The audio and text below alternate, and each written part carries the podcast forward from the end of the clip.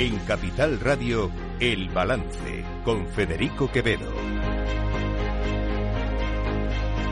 Señoras y señores, buenas noches, bienvenidos este martes 9 de enero de 2024. Son las 8, una hora menos en las Islas Canarias. Escuchan la sintonía de Capital Radio. Les invito a que nos acompañen desde ahora hasta las 10 de la noche aquí en el balance. Les vamos a contar toda la actualidad de esta jornada. Una jornada que sin duda, por lo menos aquí en Capital Radio, la hemos vivido muy intensamente a cuenta de eh, esta extraña situación en la que se ha visto envuelta una de las grandes, eh, una gran empresa española, Grifols.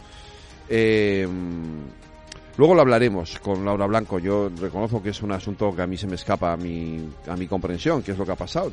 Tampoco termino, termino de entender cómo es posible que una empresa de análisis con nombre de película de superhéroes, que solo le falta que el CEO se llame Batman, consiga tumbar eh, por un análisis, por una información, eh, nada más y nada menos que la, casi un 25% las acciones de una empresa como Grifols. Pero bueno, estas misterios que tienen eh, los mercados financieros que yo reconozco que a mí eh, en, estos casos me superan. Pero en fin, el día, el día ha estado sin duda marcado por este asunto de Grifols, que es una empresa catalana, y ya que hablamos de Cataluña, el día también ha estado marcado por eh, las negociaciones a cuenta de los decretos que el gobierno tiene que aprobar mañana necesariamente porque necesita eh, que esos decretos estén aprobados para poder recibir el resto de los fondos europeos Next Generation, nada menos que son 125.000 millones, si no me, equivoco, lo que el gobierno todavía le queda por recibir de esos fondos y necesita esos, eh, aprobar esos reales decretos.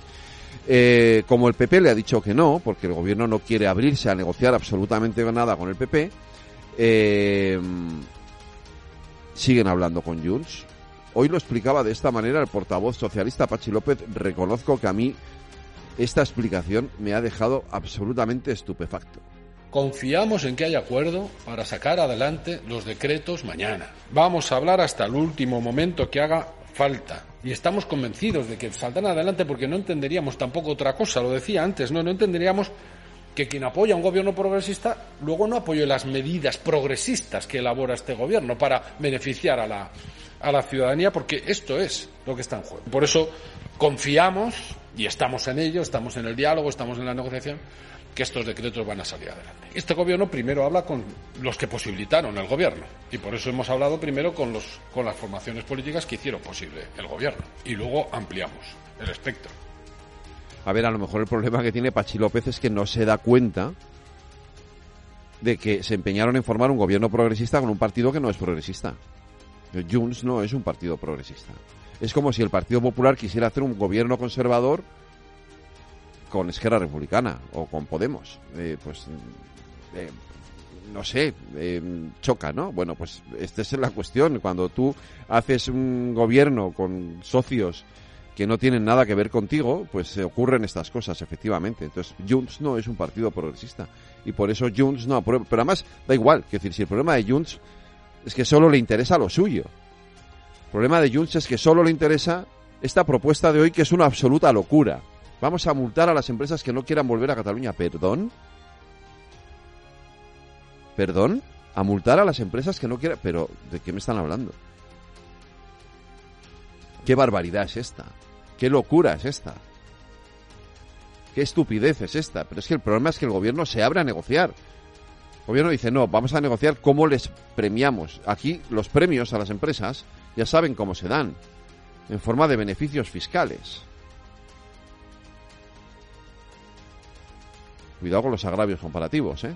Cuidado con los agravios comparativos que luego nos quejamos o el gobierno se queja cuando otras comunidades autónomas hacen determinadas cosas, ¿no? Cuidado con los agravios comparativos. La única, la única opción real que tiene el gobierno de aprobar este decreto, estos decretos, se llama Partido Popular. Y lo único que tiene que hacer es sentarse con el Partido Popular y acordar tres medidas básicas, fundamentales. No tiene que hacer mucho más. IVA de los alimentos, carne, pescado, congelados. Deflactar el IRPF, ojalá, por Dios, lo hiciera y, por supuesto, alargar el IVA, la reducción del IVA en el gas y en la electricidad. No es nada tampoco, no está pidiendo el PP nada absolutamente fuera, no sé, Esto no es como lo de las multas a las empresas, que esto es lo alucinante, que el gobierno se sienta a negociar lo de las multas a las empresas y no sea capaz de sentarse a negociar la deflactación del IRPF. Es que yo, a mí, de verdad, me sorprende, pero muchísimo. O sea, me resulta increíble que estemos en esta situación. Claro, el PP lo hace o propone esto porque piensa en el interés general. Luego están estos de Vox que como lo único que piensan también es en lo, lo suyo, en lo propio, pues dicen que ellos son la única oposición posible.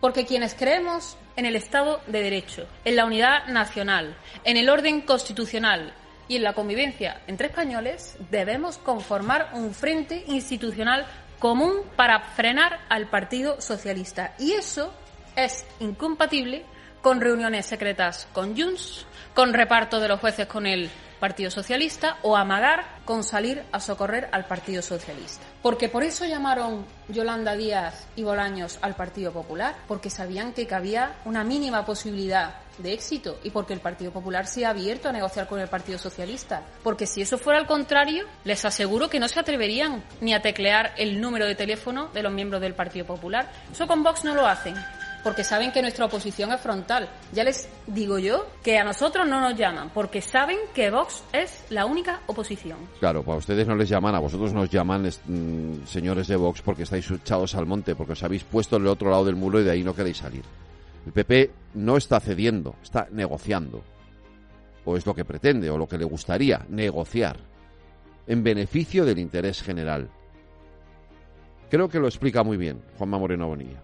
Vamos a ver, yo creo que lo que no se puede hacer es despreciar al líder que ha ganado las elecciones, que ha sido Alberto Núñez Feijóo y el Partido Popular, despreciarlo, reírse de él, ningunear cualquiera de las propuestas y enmiendas que ha hecho el Partido Popular y pactar precisamente con los que no quieren ni el proyecto constitucional ni de España. Lo que no se puede hacer es construir un muro alrededor del PP y ahora a la desesperada, apenas 50 días después de la investidura, venir a pedir eh, de urgencia que la ayude el Partido Popular. Por tanto, yo lo que tengo claro es que en este caso el gobierno y el señor Sánchez tiene que hacer una reflexión.